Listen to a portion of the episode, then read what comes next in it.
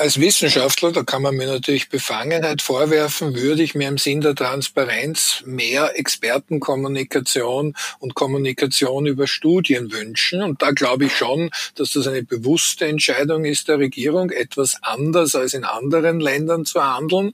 Man sieht die berühmten fantastischen vier, unter Anführungszeichen mit Ironie natürlich gemeint, Kanzler, Vizekanzler, Gesundheitsminister, Innenminister auftreten, aber nur sehr selten in Ausnahmefällen gemeinsam mit einem Experten. In Schweden ist der Chefkommunikator sozusagen der höchste Gesundheitsbeamte des Landes.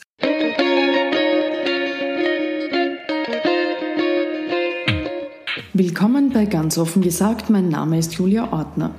Ich habe heute Peter Filzmeier zu Gast, Politikwissenschaftler, Professor an der Karl-Franzens-Universität Graz und der Donau-Universität Krems geschäftsführender Gesellschafter des Instituts für Strategieanalysen und er ist natürlich als ORF-Analytiker der Politikerklärer des Landes, jeder und jedem bekannt.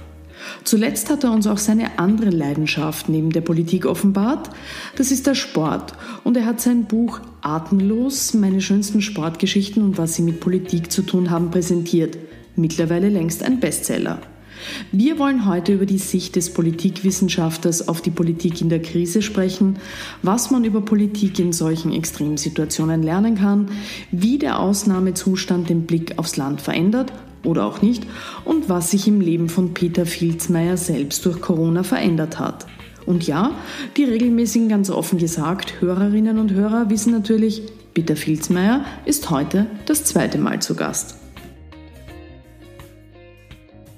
Und bevor es losgeht, noch eine entgeltliche Einschaltung im Auftrag von Audible. Stellt euch vor, der Berliner Flughafen BER wird eröffnet und keiner geht hin, weil niemand mehr an die Eröffnung glaubt.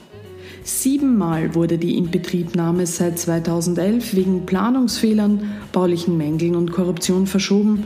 Im Oktober soll das Großprojekt nun eröffnet werden, jetzt aber wirklich. Der Audible Original Podcast Made in Germany das Flughafenfiasko BER widmet sich seit 17. April der absurden Geschichte des Hauptstadtflughafens. Es ist einer der größten Skandale der deutschen Nachkriegsgeschichte. Und auch die Geschichte von 7 Milliarden Euro, größenwahnsinnigen Männern und Macht. Made in Germany, das Flughafenfiasko BER, ist eine Zusammenarbeit von Audible, der Spiegel und der Podcast-Produktion Kugel und Niere. Mehr Infos in den Show Notes. Ich freue mich sehr, dass du heute bei mir zu Gast bist, Peter. Hallo, Julia.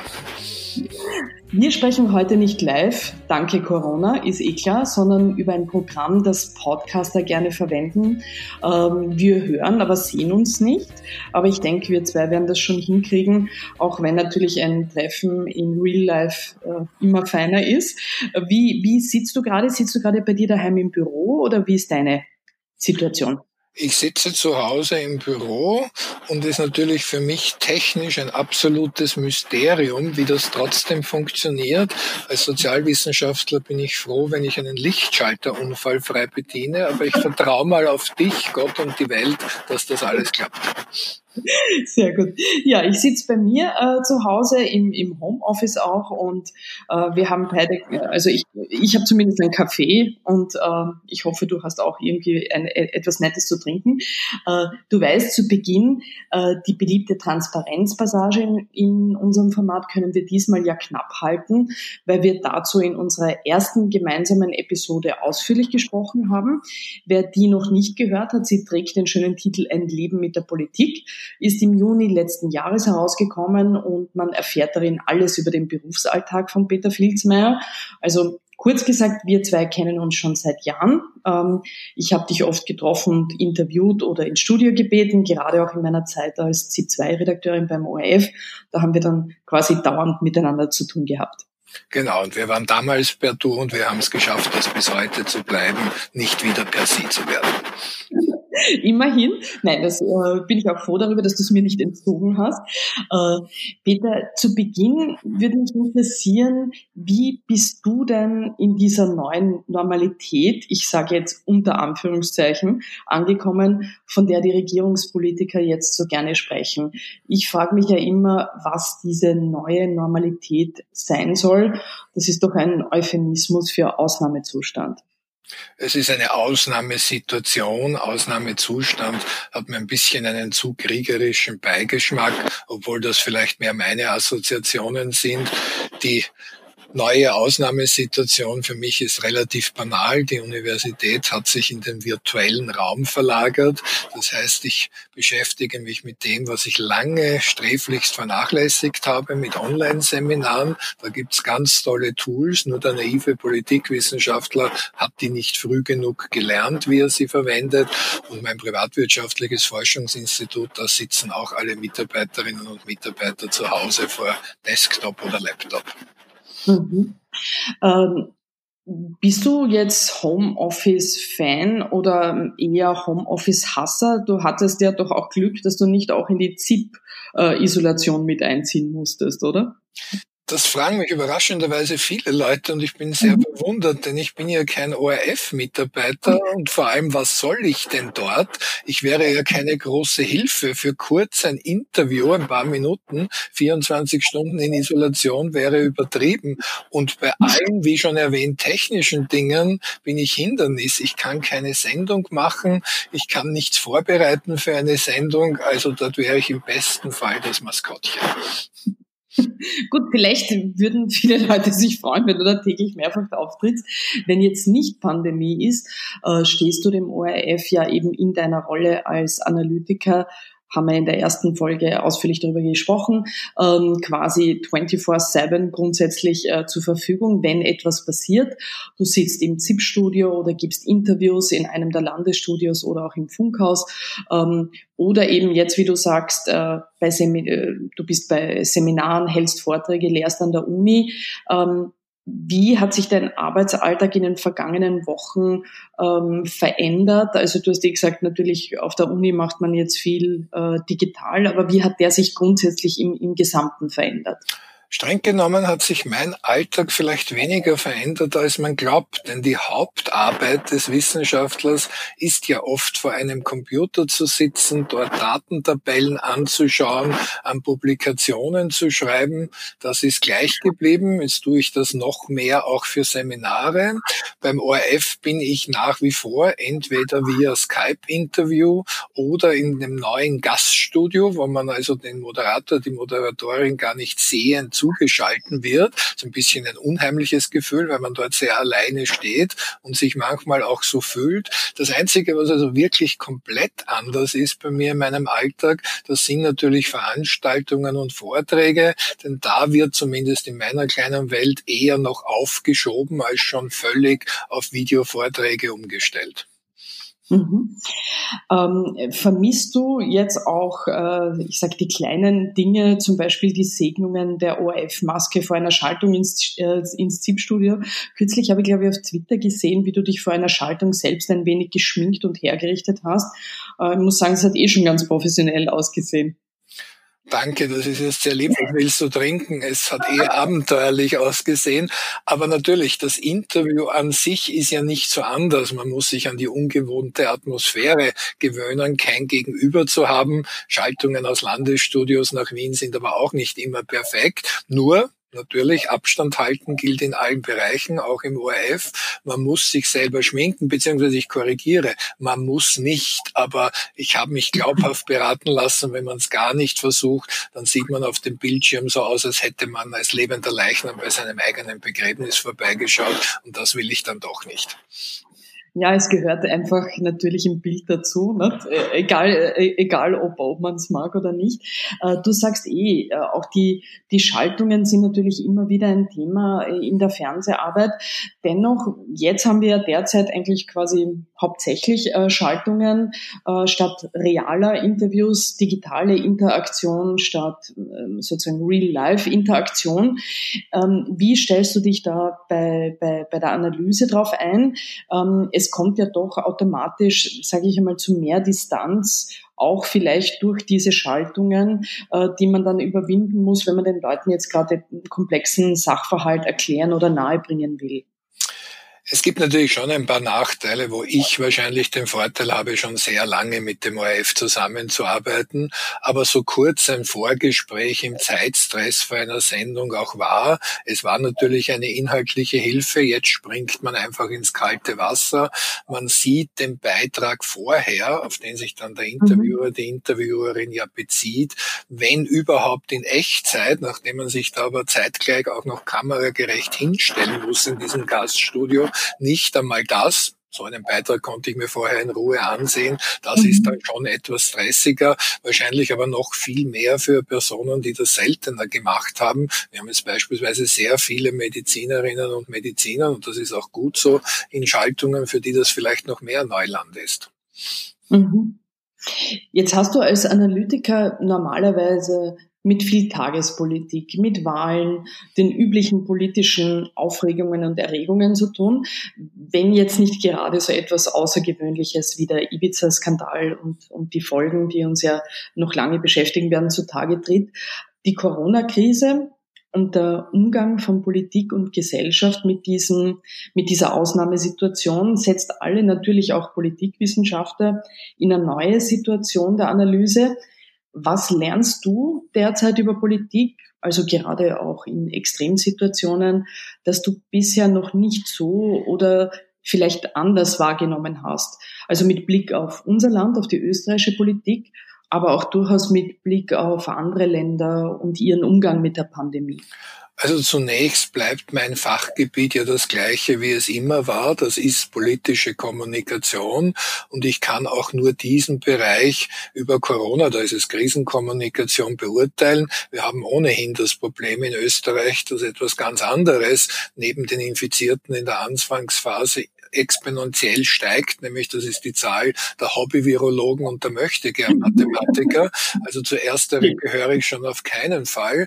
Und obwohl ich auch als Sozialwissenschaftler rechnen kann, wäre ich auch vorsichtig, dazu Möchtegern-Mathematiker zu werden, weil ich ja gar nicht weiß, anders als beispielsweise bei Wahlen, habe ich das vollständige Datenmaterial für irgendwelche Modellberechnungen. Also ich beurteile nach wie vor politische Kommunikation und die ist einfach nur intensiver und wichtiger denn je, denn auch in unter Anführungszeichen normalen Zeiten geht es ja da um Vertrauen, um Glaubwürdigkeit, um Botschaften. Das alles ist jetzt unverändert. Es ist nur umso, wie ich sagte, intensiver und wichtiger. Mhm. Du hast ja schon angesprochen, die äh, Hobby-Virologen und äh, die Amateur-Epidemiologie-Auskennerinnen, wobei ich mir fallen schon eher die, äh, ich sage jetzt äh, gendergerecht, die, die, die Männer bei diesem Thema auf, ehrlich gesagt. Äh, aber die, die jetzt jeden Tag ihre Expertise da äh, präsentieren und offensichtlich in ein paar Wochen einen Abschluss gemacht haben. Ähm, es gibt da so Tage, da wünsche ich mir dann beim Aufstehen wirklich, dass alle sich wieder äh, den ganzen Tag einmal engagiert über den neuesten irrelevanten Saga von Heinz-Christian Strache aus dem politischen Exil austauschen würden äh, und nicht dauernd erklären, wie man Pandemie am besten bewältigt. Geht es dir manchmal auch so? Mir geht es in einem Bereich so, das sind Jahre und jahrzehntelange Defizite der politischen Bildungsarbeit. Denn wenn es zum Beispiel eine Verfassungsdebatte gibt, also inwieweit ist das Handeln der Regierung insbesondere, aber auch die Rolle der Opposition zu unserer Verfassung passend, dann ist das Defizit ja, dass vielen leider der Unterschied zwischen Gesetz und Verordnung nicht einmal klar ist. Wie soll mhm. dann eine kritische Beurteilung des Ordnungs ordnungsgemäßen politischen Entscheidungsprozesses in einer Pandemiesituation erfolgen. Man muss der Regierung zum Beispiel zugestehen, dass man sich bemüht hat, diesen nicht zu verlassen. Also es wurden Verordnungen auf Basis von in allerdings Paketlösungen im Nationalrat beschlossenen Gesetzen erlassen.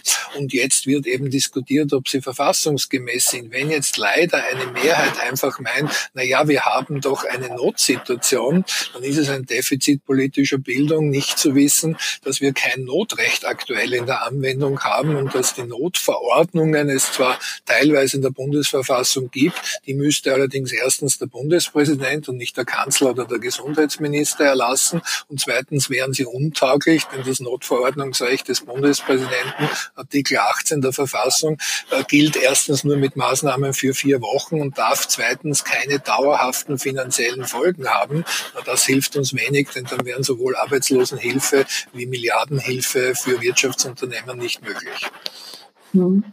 Vielleicht hängt, hängt ja auch, was du jetzt äh, ansprichst und auch ähm, das Hobby-Virologen-Phänomen bis zu einem gewissen Grad damit zusammen, ähm, dass die Regierung, dass Österreich die Corona-Krise, sage ich jetzt, was man aus heutiger Perspektive sieht, zwar grosso modo ganz gut zu bewältigen scheint.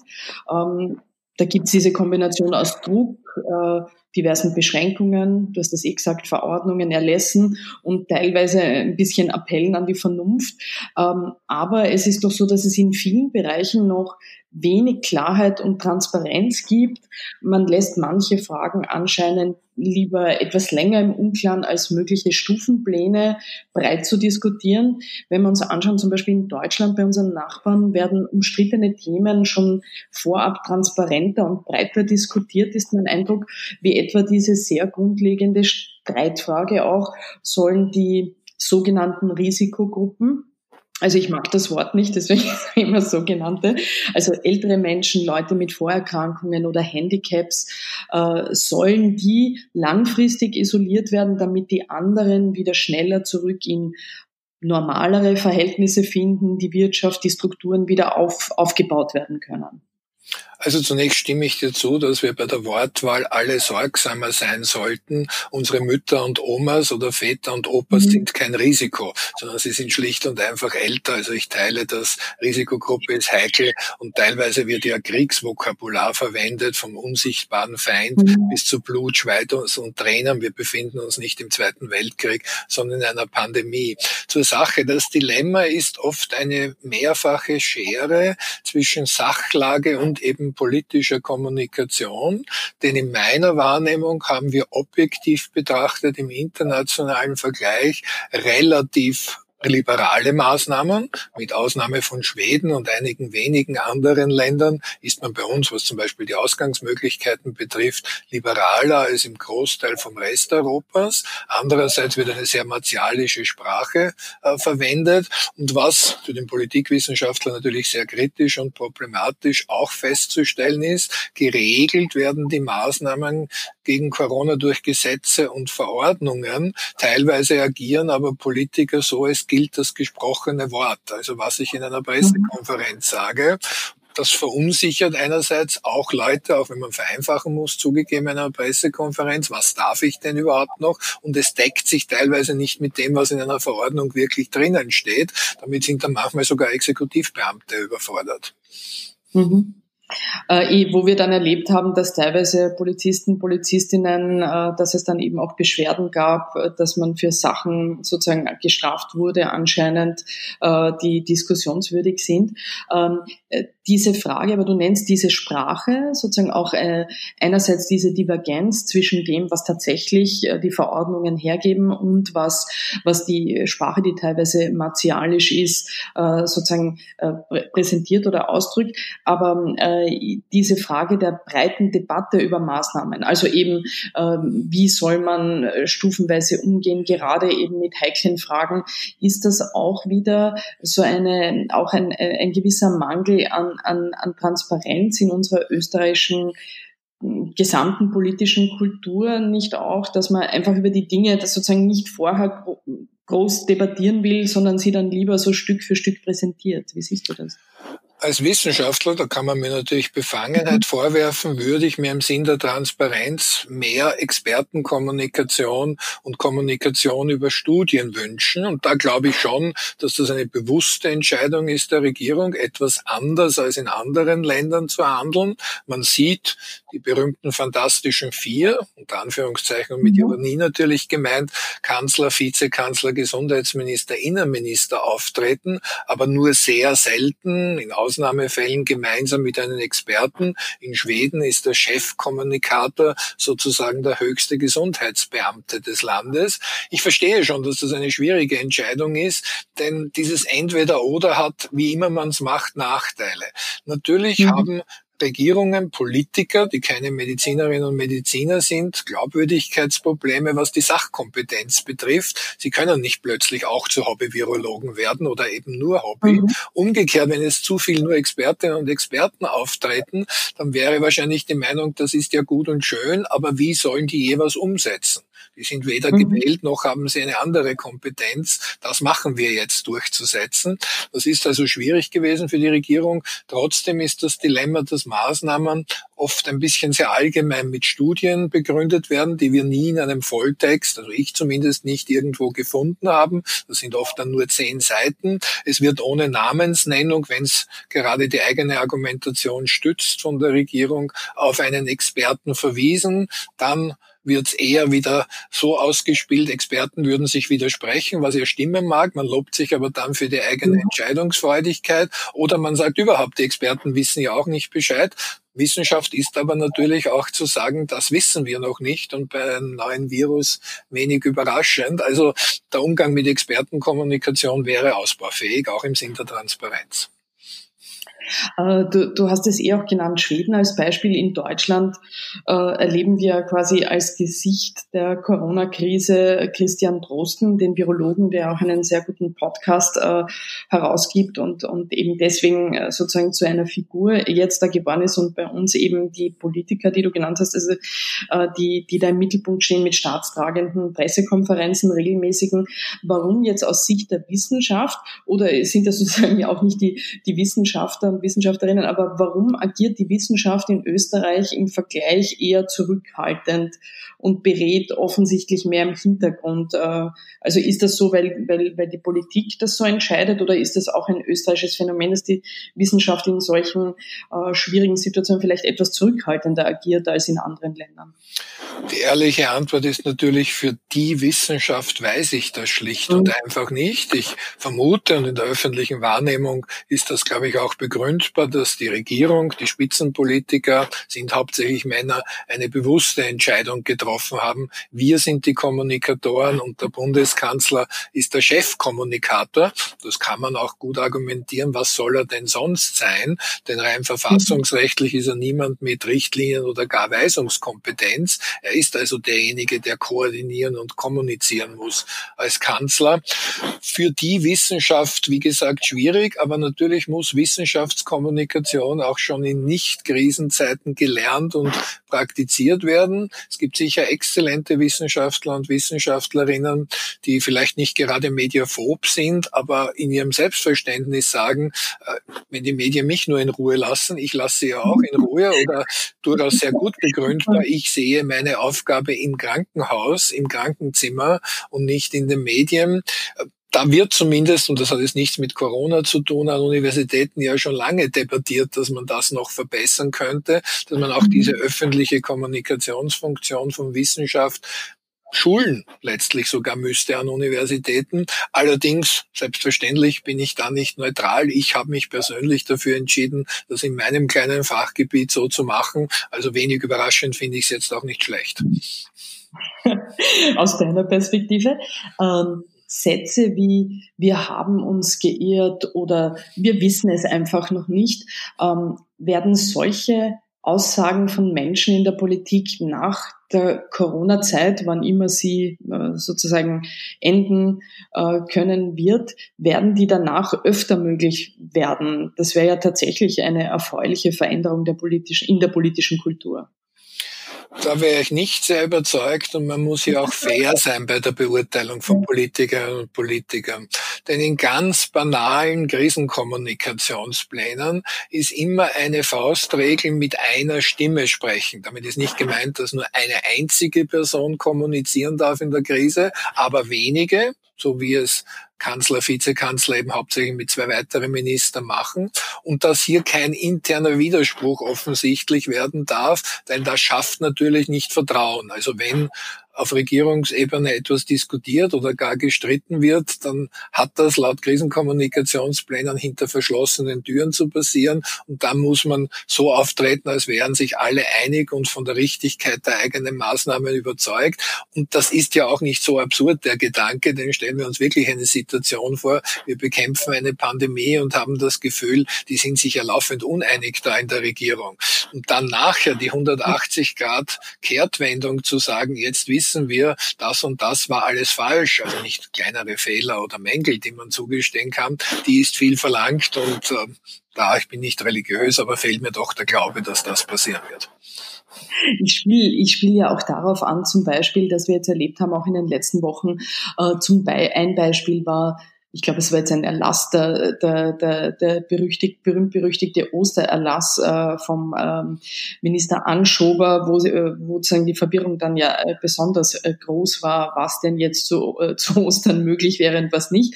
Äh, da war es ja dann so, dass äh, auch der äh, Minister Anschober auch kommuniziert hat, glaube ich, auf Twitter dann auch, äh, dass er, dass das quasi eben für Verwirrung gesorgt hat und dass das äh, aufgeklärt wird und dass das so nicht gemeint war. Also offensichtlich eine gewisse Fehlerkultur äh, da jetzt schon auch möglich ist in dieser Situation, oder? Ich glaube, und das meinte ich, man muss ja unterscheiden zwischen dem Eingestehen einzelner Fehler, wie einem missglückten mhm. Erlassversuch, was übrigens schon formal schwierig ist, weil ein Erlass ja immer nur für die nachgeordneten Behörden gelten würde und nicht für die Gesamtbevölkerung, oder habe ich die falsche Grundsatzstrategie? Also da jetzt das zu verkünden, selbst wenn jemand Zweifel befallen, würde ich wirklich für riskant halten. Aber das Beispiel Ostererlass, wie du es genannt hast, ist ja genau das, was ich meine auch mit Defiziten politischer Bildung. Warum gab es so viel Aufregung über die mögliche Idee, zu Hause bei jemand dürften sich ja nur fünf Leute treffen? Naja, weil eben vorher kaum jemand mitbekommen hat, dass es aufgrund der Rechtslage der Verordnungen entgegen den rein mündlichen Ankündigungen der Politiker sehr wohl erlaubt gewesen wäre, sich in kleinem Kreis oder Gruppe zu Hause zu treffen und das aufgrund ebenfalls der Rechtslage. Die Polizei, wenn sie keinen Grund hat, also dass dort beispielsweise von Massenlärmerregung bis Drogenhandel irgendetwas stattfindet, auch gar nicht Nachschau halten dürfen. Das wusste keiner, deshalb waren dann auch alle verblüfft und verwirrt über den Gedanken, na beschränken wir das wenigstens äh, auf ein paar Personen, fünf waren in Diskussion. Hätte man das alles durchschaut, aber im Originaltext liest eben niemand Verordnungen, hätte man vielleicht auch die Debatte besser verstanden. Natürlich war es da in der politischen Kommunikation richtig hinzuzufügen, nicht alles, was formal gesetzlich erlaubt ist, muss eine kluge gute Idee sein. Selbstverständlich wäre es strunzdumm gewesen und ist es immer noch, wenn ich jeden Abend zu mir nach Hause so viele Leute einlade, wie vielleicht gerade noch erlaubt ist und da womöglich noch ältere, aber gesetzlich verboten war und ist es eben nicht. Mhm. Wobei eben, so wie du sagst, in Wirklichkeit äh, geht es ja dabei um Vernunftentscheidungen und gar nicht um, um rechtliche, äh, primär rechtliche Fragen. Aber das gilt ja eben in manchen Bereichen da. Ähm, was können deiner Meinung nach Politiker, Politikerinnen aus dieser aktuellen Extremsituation, die das ja auch bedeutet für, für jemand in einer verantwortlichen äh, Position, die sie jetzt bewältigen müssen, in den politischen Alltag nach Corona mitnehmen also wann immer der eintreten wird natürlich. Das ist jetzt natürlich von mir auch frei assoziiert, denn was alles unter dem Etikett Zukunftsforscher und wie die Welt mhm. einmal sein wird herumläuft, das ist mir nun wahrlich zu viel des nicht immer Guten. Aber was Politiker natürlich mitnehmen können, es gab zumindest kurze Phasen, wo, sonst lehne ich die Kriegssprache ab, aber eine Abrüstung der Worte stattgefunden und man sich doch mehr um Versachlichung der Debatte bemüht hat. Man kann ja die bestehenden Maßnahmen zu weitreichend, zu locker oder genau richtig finden. Man sollte sie nicht nur mit persönlichen Untergriffen diskutieren und natürlich akzeptieren, weil sie auf demokratischer Mehrheit beruhen. Da wurde auch vorübergehend allerdings, stelle ich fest, die Polarisierung abgebaut. Ich weiß natürlich nicht, mangels jedweder medizinischer Kompetenz, wann man wie herausfinden wird, was gegen die Epidemie und Pandemie die richtige Strategie war. Was ich aber aus Sicht der politischen Philosophie spannend finde und sich auch Politiker mit Abstand dann in Ruhe ansehen sollten, welchem Konzept soll ich mehr vertrauen? Dem eher schwedischen Modell, die machen ja nicht nichts, soweit ich das mitverfolgen kann, ohne gut Schwedisch zu können, sondern sie vertrauen auf freiwillige Vernunft oder brauche ich sehr strikte Vorschriften, um etwas letztlich auch Zwangsmaßnahmen und Einschränkung der persönlichen Freiheit zu erreichen. Was funktioniert, das weiß ich auch nicht, aber das ist eine nicht nur philosophische, auch ideologische Grundsatzfrage der Gesellschaft, wo man 2021, 2022 folgende in Ruhe mal nachdenken sollte, wenn man über unser Zusammenleben nachdenkt so wie du sagst, das werden wir wahrscheinlich eben welche Modelle, die diejenigen waren, die am Ende vielleicht am effektivsten gewirkt haben gegen diese Pandemie. Das wissen wir vielleicht in zwei, drei Jahren besser. Aber dieses Menschen- und äh, Gesellschaftsbild natürlich, äh, diese, die, das wird man dann, sieht man jetzt eben, wie du auch gesagt hast, dass es jetzt schon unterschiedlich auch natürlich äh, gehandhabt wird und das wird sich dann auch zeigen. Bei all diesen Ungewissheiten gibt es ja zumindest eine äh, stabile Größe im politmedialen Betrieb und äh, das merkt man jetzt auch wieder. Die bleibt uns ja auch derzeit erhalten, die Meinungsumfragen. Dem Himmel sei Dank, was wäre man ohne Meinungsumfragen? Äh, der Kanzler Kurz und seine ÖVP liegen dabei laut der aktuellen Erhebung, die es jetzt gibt von Unique Research, bei erstmals, glaube ich, eben bei 48 Prozent. Äh, der grüne Koalitionspartner gleich auf mit der SPÖ in dieser Umfrage bei 16 Prozent. Ähm, auch nach den aktuellen, nach der aktuellen Umfrage zur Wienwahl, ich glaube, die ist von OGM, ähm, liegt, also die Wienwahl soll jetzt am 11. Oktober sein, würde die ÖVP äh, unter dem ähm, jetzt äh, Wiener ÖVP-Chef und Finanzminister Blümel auf 24 Prozent äh, aufsteigen, die Grünen auf 17 Prozent. Ähm, jetzt kommt natürlich das Image der Krisenbändiger, vor allem der Kanzlerpartei zugute wie immer in solchen Situationen wahrscheinlich. Aber kann man solche Rekordwerte wie jetzt im Bund, diese 48 Prozent, jetzt schon einfach als langfristige Gewissheit annehmen? Weil manche bei der politischen Konkurrenz äh, spekulieren ja deswegen auch schon äh, über Neuwahlgelüste der ÖVP, um mit der absoluten regieren zu können. Natürlich weiß man überhaupt nichts über die Nachhaltigkeit dieser Umfragewerte. Man kennt nur das Phänomen als solches. Die amerikanische Politikwissenschaft hat dafür den Ausdruck Rallying around the flag. Also wir versammeln uns hinter dem Fahnenträger, würden das Amerikaner übertrieben patriotisch übersetzen. Und dieses Phänomen ist in den meisten Ländern der Welt derzeit feststellbar. Das heißt, Regierungschefs, Regierungsparteien steigen enorm in den Umfragewerten. Und es muss damit mit der Regierungsfunktion zusammenhängen, denn es ist kein sonstiges Schema erkennbar. Stefan Löfgren in Schweden, der sehr eine liberale Politik bei der Pandemiebekämpfung verfolgt, hat steigende Umfragewerte, genauso wie Conte in Italien, aber wo es wahrscheinlich neben Spanien die striktesten Ausgangsbeschränkungen überhaupt gibt. Es betrifft christdemokratische Politikerinnen und Politiker wie Angela Merkel und Sebastian Kurz genauso wie Sozialdemokraten Kandidaten in Regierungsfunktion. Die einzige Ausnahme, wo nicht extrem steigende Vertrauenswerte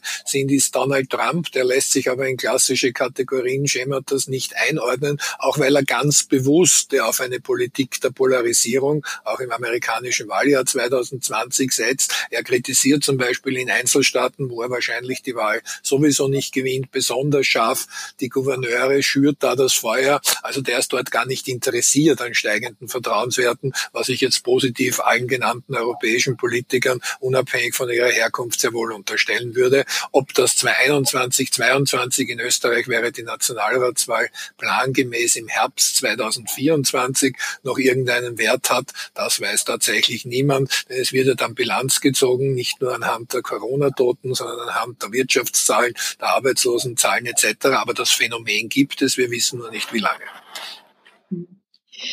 Wenn wir wieder, äh, wenn wir dann vielleicht noch konkreter nach Wien schauen, äh, wo wir doch die Wahl zumindest nach jetzigem Stand am 11. Oktober äh, machen, äh, durchführen werden, ähm, in der genannten Wiener Umfrage, in der aktuellen stürzt die FPÖ unter Dominik Nepp auf 8 Prozent ab. In der Bundesumfrage äh, kommen die Freiheitlichen nur mehr auf 13 Prozent.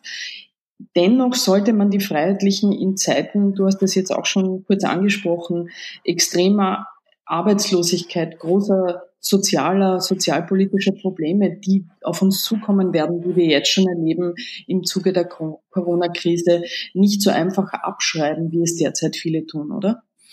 Also zunächst sind natürlich Umfragen keine Wählerstromanalysen, unter anderem, weil sie die Gruppe der Nichtwähler nicht berücksichtigen können. Eine Wählerstromanalyse, die eine Wahrscheinlichkeitsrechnung ist mit realen Wahlergebnissen, kann man das, weil man ja die Wahlbeteiligung dann ganz genau kennt. Aber es ist doch zu vermuten aufgrund der Umfragedaten, dass im Wesentlichen, und das gilt für Wien ganz genauso wie für Bundesebene, ehemalige FPÖ-Wählerinnen und Wähler zur ÖVP gehen. Das ist eben dieser Amtsinhabervorteil. Vorteil. Nur wenn man davon ausgeht, dass das auch eine Gruppe ist, die verunsichert ist, sich hier jetzt eben hinter der Regierungspartei versammelt, aber auch protestorientiert ist, dann kann man natürlich auch salopp vermuten, für alles, was vielleicht im Nachhinein betrachtet schiefgegangen ist, in der Corona-Bekämpfung wie in der Corona-Kommunikation, hat die FPÖ wieder enormes Potenzial. Ob das jetzt schon bis zum Herbst ausreichend ist für die Wienwahl, das ist natürlich zweifelhaft, aber man muss auch schon noch etwas anderes aufpassen. Die schlechten Umfragewerte der FPÖ FPÖ sind noch schlechter geworden in der Corona-Zeit. Das ist zwar richtig, aber die haben nun wahrlich hausgemachte Skandale und Probleme sich selbst bereitet. Das darf man wohl nach dem Ibiza-Jahr nicht ganz vergessen. Also da, da kommt jetzt alles zusammen natürlich. Ne? Äh, an den äh, sind mehrere ähm, Gründe, die diese Situation her, her, herbeigeführt haben äh, für die Freiheitlichen. Ähm, durch diese Ausnahmesituation, weil Ausnahmezustand äh, findest du ja nicht so gut als Wort, in diese Ausnahmesituation, in der wir jetzt leben, hat sich dadurch auch äh, dein Blick äh, auf, auf das Land verändert. Jetzt einmal sozusagen auch nicht so sehr als äh, Politologe, sondern als Staatsbürger und Mensch, der hier lebt. Ja, ganz persönlich gesprochen, wie sollte auch der Politikwissenschaftler, der sich um Distanz bemüht, das bei einer Pandemie gut schaffen? Natürlich fällt mir das auch schwieriger als früher. Klar, wenn ich sonst als Wahlanalytiker auftrete, bin ich wie jede Bürgerin, jeder Bürger auch, auch vom Wahlergebnis, vom Regierungsprogramm und so weiter und so fort betroffen, denn ich lebe ja da. Aber das kann man, psychologisch wäre das wahrscheinlich sehr spannend für Expertinnen und Experten, leichter ausklammern als eine Pandemie, wo jeder von uns Mutter, Väter, Großeltern hat, die das nicht nur wie wir alle bekommen könnten, sondern dann eben mit höherer Wahrscheinlichkeit einen schweren Verlauf der Erkrankung haben oder gar daran sterben. Da die Schere im Kopf hinzubekommen, ist natürlich auch für den Politikanalytiker schwierig äh, diese, du beobachtest jetzt natürlich, ich meine, wir, wir, haben ja jetzt natürlich alle doch noch etwas mehr Zeit oder viele von uns, äh, um, um zu beobachten, wie andere mit der Situation auch umgehen. Du hast immer schon und natürlich auch jetzt viel mit Journalistinnen und Journalisten zu tun, kennst die Arbeitsweisen äh, unterschiedlicher Medien, nicht nur vom ORF und beschäftigst dich wissenschaftlich mit Kommunikation. Ähm, Klar, wir wissen, die, die, der Journalismus, die gesamte Branche ist ja schon in einem längeren Umbruchprozess und erlebt jetzt natürlich gerade auch äh, durch, durch die Situation sehr schwierige Zeiten, äh, durch die Corona-Krise noch intensiver als zuvor. Also es sind sehr viele, fast alle Medienunternehmen, auch große, ähm, haben die Kurzarbeit gewählt äh, als Modell. Ähm, wie beobachtest du die Arbeit der Medienleute in der Krise jetzt? Weil es gibt ja äh, teilweise auch äh, die, die These, dass äh, Journalisten, Journalistinnen äh, durch, äh, durch die Situation jetzt vielleicht auch defensiver und vorsichtiger werden und mehr Schere im Kopf äh, den Mächtigen gegenüber. Also zunächst ganz unwissenschaftlich zu dem, was du eingangs gesagt hast, dass wir jetzt alle mehr Zeit hätten im Homeoffice und Co. Also denjenigen, der dieses Gerücht in die Welt gesetzt hat, den würde ich gerne erwischen. Ich bezweifle das und dem Wahrheitsgehalt. Ich glaube, dass die überwiegende Mehrheit viel mehr in Stresssituationen ist, was dann übrigens auch für Journalistinnen und Journalisten gilt was offensichtlich liegt für, auf der Hand liegt für deren Arbeit, ist natürlich, dass es monothematisch ist. Ich glaube, da müssen Medien sich fragen, wie lange und in welcher Intensität man das weiterverfolgen kann. Denn wenn wir von Medizinerinnen und Medizinern hören, wir sprechen von Jahren einer Pandemie, dann kann man ja nicht alle anderen Themen, auch demokratiepolitisch sehr grundlegend wie Untersuchungsausschüsse, die jetzt bald beginnen im Parlament, unter ferner Liefen nur noch rangieren lassen auf Jahre. Jahre. Das war selbstverständlich in der Anfangsphase nachvollziehbar. Da ist also die Themensetzungsfunktion nach wie vor etwas, was zentral ist. Ich glaube, es gab kaum eine Zeitung mit einer Nicht-Corona-Schlagzeile in den letzten Wochen, fast schon eineinhalb Monate lang. Ansonsten sind Medien mehr unter Druck, denn einerseits steigen vielleicht die Zahl der Leute, die, sie nutzen. Allerdings der wirtschaftliche Druck auf Medienunternehmen, und das sind sie, steigt wahrscheinlich wie viele andere Dinge exponentiell äh, in dieser Zeit. Und die Frage ist, äh, so wie sich Politiker äh, hinterfragen müssen, schaffen wir es kritisch zu bleiben, oppositionelle Kontrolle auszuüben als Sachkritik, müssen sich auch Medien fragen, schaffe ich es sogar kritischer denn je zu sein, denn es gibt ja Maßnahmen der Bundesregierung, die weitreichender sind denn je. Wer hätte sich vorstellen können, dass unsere persönliche Freiheit, wann wir wohin gehen oder ob und wie wir unseren Beruf ausüben dürfen, so eingeschränkt wird. Kritischer denn je, allerdings auch mehr auf der Sachebene, denn rein emotional, das ist eine persönliche Erfahrung natürlich ebenfalls nicht wissenschaftlich, habe ich schon die Polarisierung zwischen Politik und Medien wahrgenommen. Dieses nicht mehr Verstehen der Rolle des anderen und dass man eben auch Gegenpol ist als vierte Macht im Staate, sondern tiefes Misstrauen aufs Persönliche hineinreichen. Dafür ist eine Pandemiezeit nicht die richtige Zeit, andere Zeiten aber auch nicht. Ich möchte da also ich glaube, äh, dass mit dem mehr Zeit haben, die äh, jetzt gerade im Homeoffice, ich glaube, das sehe ich, also ich glaube, dass dadurch, dass manche Termine wegfallen, natürlich macht man Videocalls, natürlich telefoniert man mehr, aber manches, womit der Alltagsstruktur ist, fällt halt weg und das, ich finde, man merkt es schon. Äh, ich würde sagen, die Gruppe, die sicher im Homeoffice mehr zu tun hat, insofern äh, hat natürlich recht mit alle Leute, die Kinder zu Hause haben und äh, Homeschooling machen müssen. Ich glaube, das ist wirklich eine, also eine, eine große Herausforderung für viele, ob es kleinere oder größere Kinder sind. Äh, sonst habe ich schon den Eindruck, eben auch gerade äh, was Social Media betrifft, dass, dass die Leute einfach äh, da mehr, mehr Zeit haben dafür. Also ich habe mich ja auch bei diesem Thema gerade ähm, persönlich sehr gefreut, dass du dich im Dezember verga vergangenen Jahres dazu entschieden hast, endlich auch auf Social Media mitzuspielen und jetzt eben zum Beispiel auf Twitter, auf Facebook äh, immer eigentlich nur zu deiner anderen Leidenschaft neben der Politik, dem Sport, postest. Du hast ja Ende vergangenen Jahres auch dein Buch äh, zu diesem Thema präsentiert, Atemlos, meine schönsten Sportgeschichten und was sie mit Politik zu tun haben. Also du bleibst doch an deinem Thema in der Nähe. Ähm, wie oft bereust du denn diesen Schritt, dass du jetzt auch ein äh, Twitterant bist? Ähm, kann man vorstellen, wahrscheinlich an diesen Tagen oder in diesen Situationen, wenn wieder wer fragt, wann du dieses oder jenes politisch für ihn oder sie analysieren möchtest, oder? Nein, ich bereue es überhaupt nicht und wahrscheinlich ist es pures Glück als digitaler Neueinwanderer, aber kaum zu glauben. Ich habe bisher auf Twitter niemand geblockt, bin auch wissentlich von niemand geblockt worden, weil es schlicht und einfach auch keinen Grund dafür gab. Weder wurde ich aufs Übelste beschimpft und beleidigt und ich glaube schon auch sagen zu können, ich habe mich da auch zurückgehalten, habe niemand derart gekränkt und das funktioniert wunderbar, aber das ist jetzt natürlich natürlich nur mein kleiner Mikrokosmos, derjenige, der beim Thema Sport bleibt. Und ich werde mir jetzt sicher nicht anmaßen, als digitaler Neueinwanderer da Expertise zu haben mit einer Empirie, die, wie du richtig sagst, nur bis Dezember des Vorjahres zurückreicht, während andere da schon in Jahren oder Jahrzehnten messen, wie lange sie auf Twitter sind.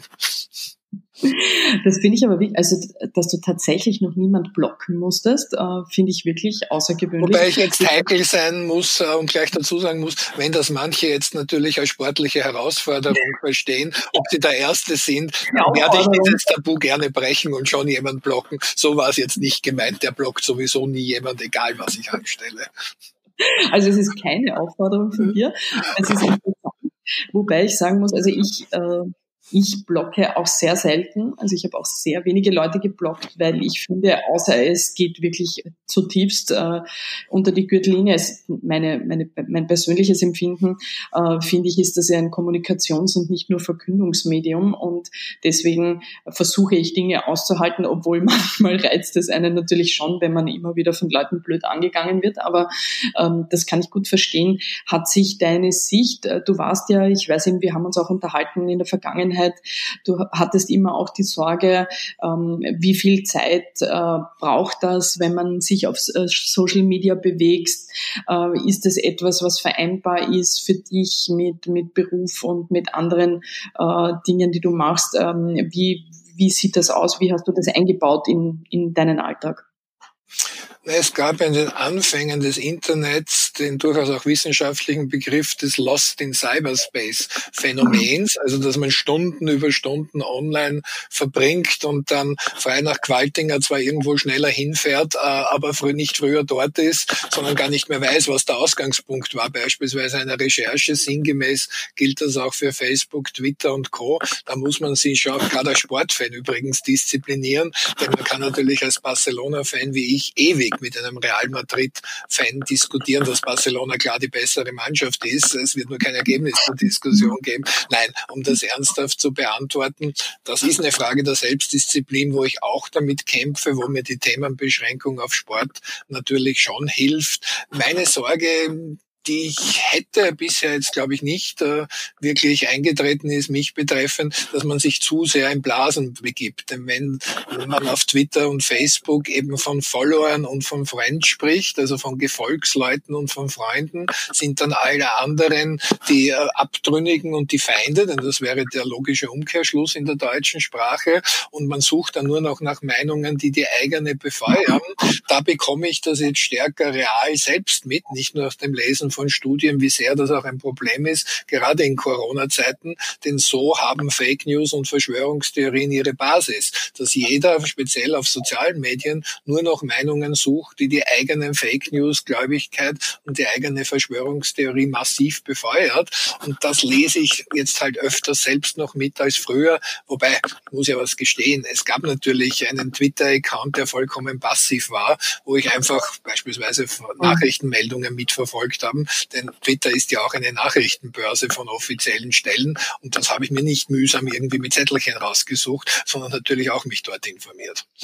Ja, natürlich ein, ein Mitspechtel-Account, gut, das haben viele, wo man wo man mitliest. Das ist ja äh, ist ja eh äh, ist ja auch sehr praktisch, ähm, weil du weil du das eben jetzt auch beschreibst, wie wie jetzt seit Dezember immerhin die Empirie seit Dezember hast du und es war doch die Zeit, also im Dezember, wenn wir jetzt überlegen, war die Zeit doch noch ganz eine andere, auch die Befindlichkeit, die Atmosphäre natürlich als jetzt in unserem Land.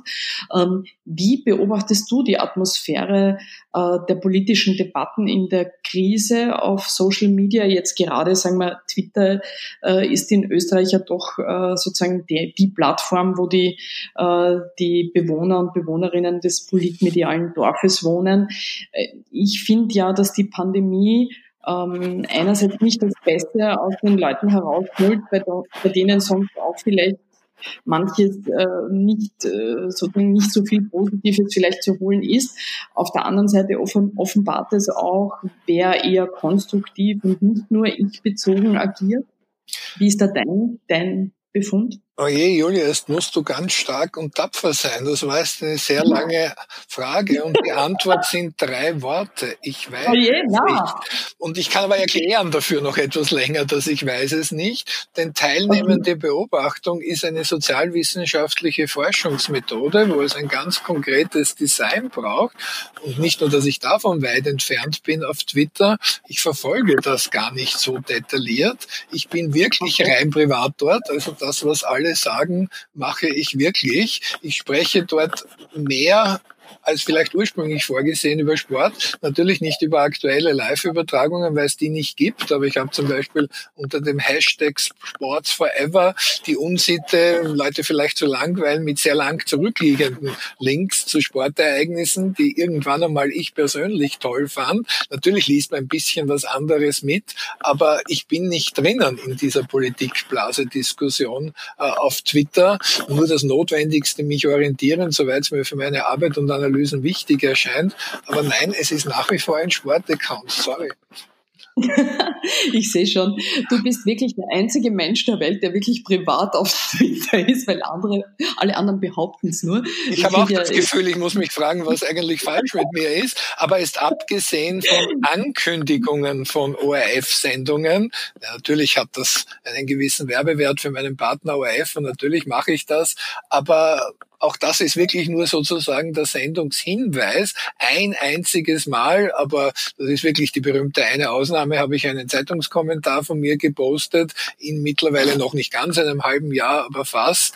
Nein, es ist hauptsächlich Sport und ich weiß ja nicht, ob äh, viele Leute so lieb zu mir sind, weil sie denken, ich halte das sowieso nicht durch. Armin Wolf ist der Anführer dieser Fraktion, der ist fest überzeugt, dass ich das nicht durchhalte. Aber vielleicht gibt es auch viele Leute, die sich für Sport interessieren, so unvorstellbar das für manche andere, Armin Wolf wiederum an der Spitze sein mag. Ja, du, also wir werden dieses Phänomen werden wir jedenfalls beobachten, wie das mit dem äh, Sportaccount und mit dem Peter Filzmeier ist der einzige, der auf Twitter privat ist, weiter funktioniert. Ähm, die Corona-Krise als, äh, als Herausforderung äh, für, für uns alle was hat sich dadurch äh, in deinem persönlichen Leben verändert? Du hast ja auch öffentlich gemacht, dass du 2018 eine lebensbedrohliche Krankheit überstanden hast, eine Endokarditis. Das hast du dann auch in Interviews erzählt. Das ist eine bakterielle Infektion am Herzen. Ähm, machst du dir deswegen heute manchmal auch Sorgen um deine Gesundheit? Selbstverständlich ist man sensibilisiert. Zunächst der inhaltliche Teil der Antwort, aber alles gut. Ich habe diese Krankheit als vollkommen geheilt überstanden.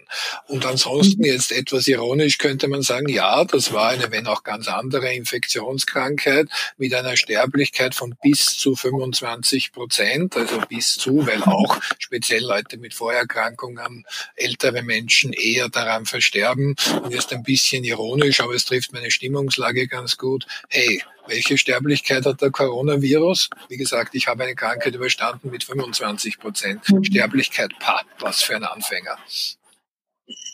Also du siehst es, siehst es als, also diese und und ähm, den Blick aber, den du, du hast ja dadurch dann doch, wir haben ja auch über das gesprochen, durch diese Erkrankung hast du natürlich dann auch schon begonnen, logischerweise, wie das immer bei Zäsuren auch im persönlichen Leben ist, ähm, vielleicht mit Themen, äh, Arbeitsthemen, auch Themen äh, des Alltags anders umzugehen.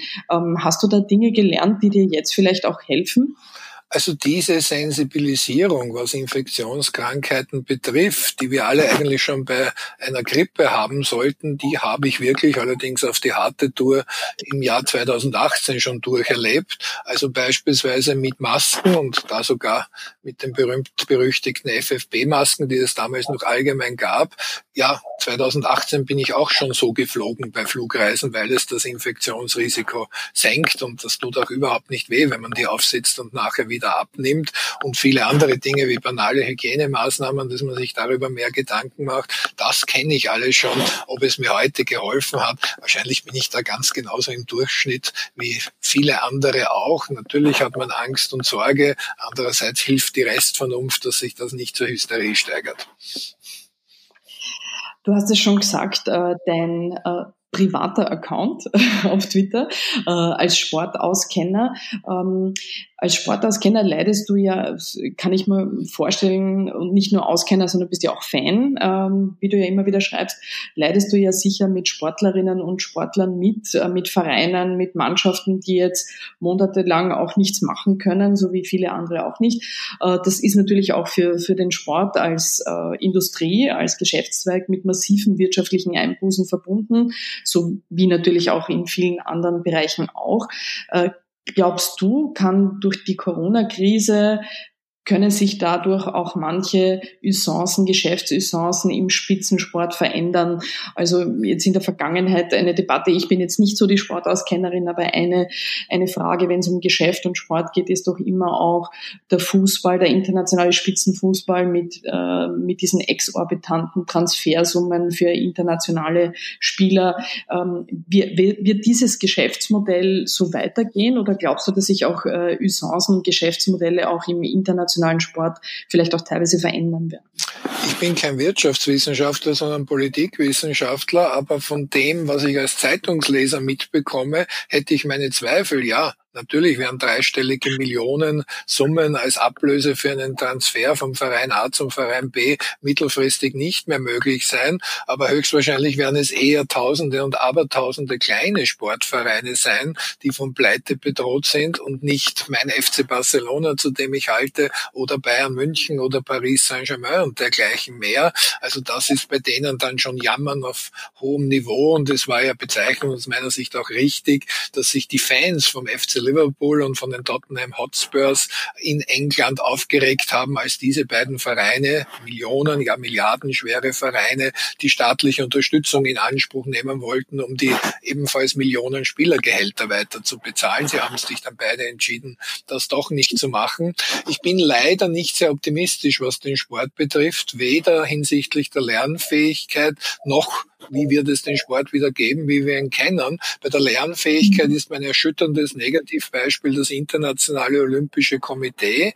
Da gab es noch im mhm. März, ich habe mich nicht versprochen, wir reden vom März, ein olympisches Boxturnier, also in einer Kampfsportart mhm. mit Körperkontakt für ganz Europa, mit Anreisen und Abreisen aus ganz Europa, mit mittlerweile mehreren nachgewiesenen Folgeinfektionen, vielleicht sogar Toten. Und das Internationale Olympische Komitee hat weder das abgesagt, noch zum damaligen Zeitpunkt die Olympischen Sommerspiele in Tokio 2020, obwohl wirklich hier auch schon Laien klar war, wie absurd und bizarr der Gedanke ist, dass im Sommer ab Ende Juli bis August Menschen aus der ganzen Welt nach Japan reisen, sich dort zu Hunderttausenden treffen, um dann als Virenschleuder zwei Wochen später wieder abzureisen nach einem olympischen Freudenfest. Also das ist einfach nur lächerlich, an sowas zu glauben seitens des IOCs. Also da bin ich skeptisch und ich bin Sportfan, ich leide. Mir ist auch klar, dass neben großen Kulturveranstaltungen, die sind genauso Opfer, natürlich große Sportveranstaltungen in der klassischen Form mit vielen Zusehern,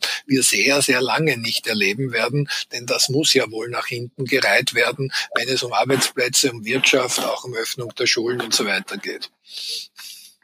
Gerade es, es gab ja zum, zum Thema ähm, Sport gab es ja schon erste sozusagen erste Ideen äh, der, der Regierung ähm, von Werner Kogler auch, was man sozusagen wie, wie da die Maßnahmen ausschauen und wie, wie da die Schritte sind. Ähm, Hast du eine Vorstellung, weil du hast es ja genannt, das große Problem werden wohl die kleinen Vereine oder die sozusagen die Aktivitäten an der Basis sein. Ähm, andererseits kann man sagen, das gehört ja auch wahrscheinlich auch ganz stark, so wie andere äh, Vereinsaktivitäten im Land gehört das ja auch stark äh, zur Gesellschaft dazu. Hast du ähm, für dich eine Überlegung oder einen Ansatz, wie, wie, man, wie man da auch gerade die Kleinen oder die Basis des Sports äh, da, wieder aufbauen kann? Oder ist das einfach viel zu weit weg jetzt im Moment?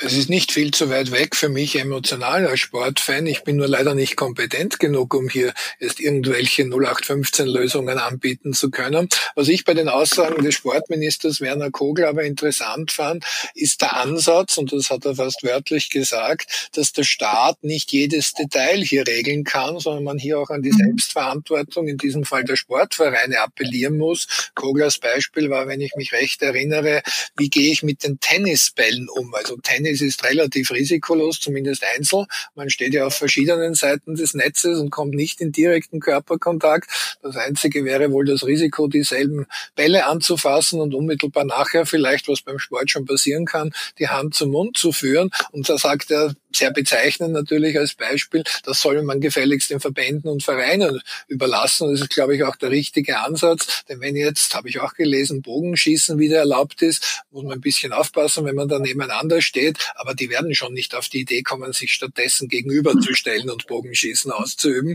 Das wäre dann vielleicht auch mit einer gewissen Sterblichkeitsrate. Nein, also, dass man da schon vertrauen kann, das fand ich spannend als Ansatz und den Sportvereinen auch selbst Möglichkeiten gibt, letztlich, und da ist dann aber nicht mehr so leicht lustig, wie ich es jetzt versucht habe zu erzählen, um ihr Überleben zu kämpfen. Mhm.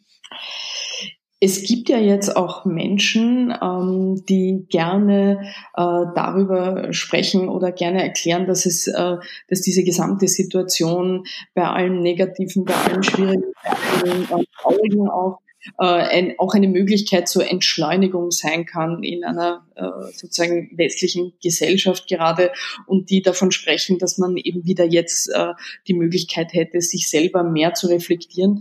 Ähm, ich finde das sehr persönlich schwierig angesichts all der Sorgen und Probleme, die man ja äh, gesellschaftlich, aber auch persönlich äh, doch immer wieder haben kann. Wir haben eh darüber gesprochen. Hast du derzeit hin und wieder so Momente, wo du dir Zeit zu einem Nachdenken nehmen kannst, das äh, einfach nur ein, ein Nachdenken ist, nicht arbeitsgebunden, projektbezogen. Hast du diese Möglichkeit für dich gefunden?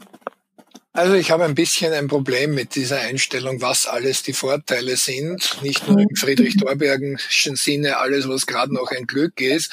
Ähm, ich habe auch schon 2018, du hast das angesprochen, eine Krankheit äh, gehabt. Ja, man denkt über manches noch mehr nach, aber ich hoffe, für mich in Anspruch nehmen zu können, äh, dass ich auch schon sonst Phasen hatte, wo ich in Ruhe und entschleunigt nachgedacht habe.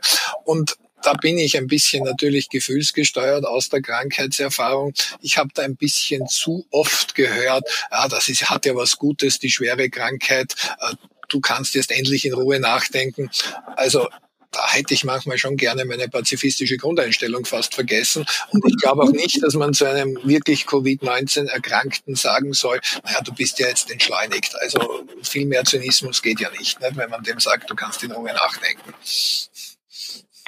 Äh, ich versuche jetzt am, am Ende noch ein bisschen äh, sozusagen, ähm, ich glaube, da sind wir uns eh einig, äh, Zweck, Zweckoptimismus ist wahrscheinlich, das ist nicht so unseres, aber eine kleine Zukunftsperspektive. Das erste Mal jetzt für dich als Analytiker wieder mit der Lou Lorenz, Armin Wolf, mit dem Martin Dürr, mit der Susanne Schnabel oder den anderen ORF-Kollegen und Kolleginnen äh, im Live-Studio zu sitzen. Wann rechnest du denn damit, dass das überhaupt möglich sein könnte? Ich mache mir nicht den Zeithorizont da auf. Wahrscheinlich habe ich dann Angst vor laufender Enttäuschung. Aber jeder hat so in seinem Berufsalltag wahrscheinlich irgendwie ein Symbol.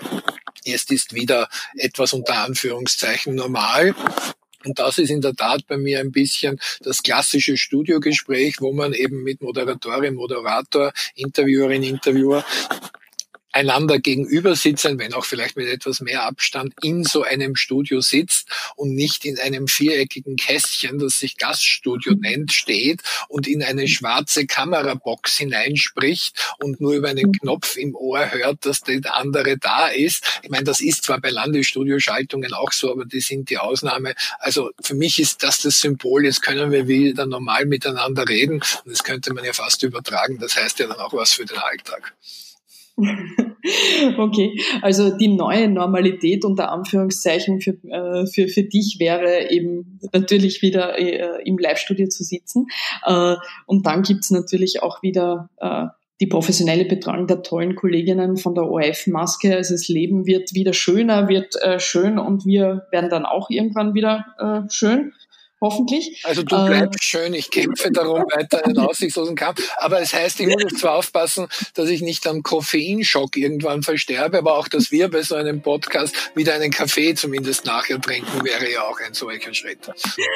Genau, genau. Und so war es heute mal für uns auch ein bisschen eine andere Situation, aber ich hoffe doch, also ich glaube, wir haben uns bemüht, es ähm, hinzukriegen, auch ohne uns äh, live zu sehen. Ich fand es ein erbauliches Gespräch. Mein Mann ist hinten hinten zwei, dreimal vorbeigegangen, weil der Postler gekommen ist. Wenn man es mitbekommen hat, sorry, so ist das halt. Ähm, aber sonst, glaube ich, haben wir es ganz gut im Griff gehabt. Lieber Peter, ich danke dir für dieses erbauliche Gespräch in einer weniger erbaulichen Zeit. Mir hat es einfach Freude gemacht und was immer jetzt eingeschränkt oder verboten ist, Freude zu haben, ist nicht verboten. Das ist ein würdiges Schlusswort. Danke, Peter. Ich bedanke mich bei dir. Und das war's wieder von ganz offen gesagt. Ich freue mich über Feedback, Kritik und wenn ihr uns abonniert und auf iTunes mit 5 Sternen bewertet. Auch heute habe ich noch einen Podcast-Tipp für euch. Erzähl mir von Wien von Edith Michaela und Fritzi Kraus. Gemeinsame Spaziergänge durch die Stadt, in denen die beiden Geschichte anschaulich mit Geschichten zu den Grätseln verbinden. Bis zur nächsten Folge von Ganz offen gesagt. Missing Link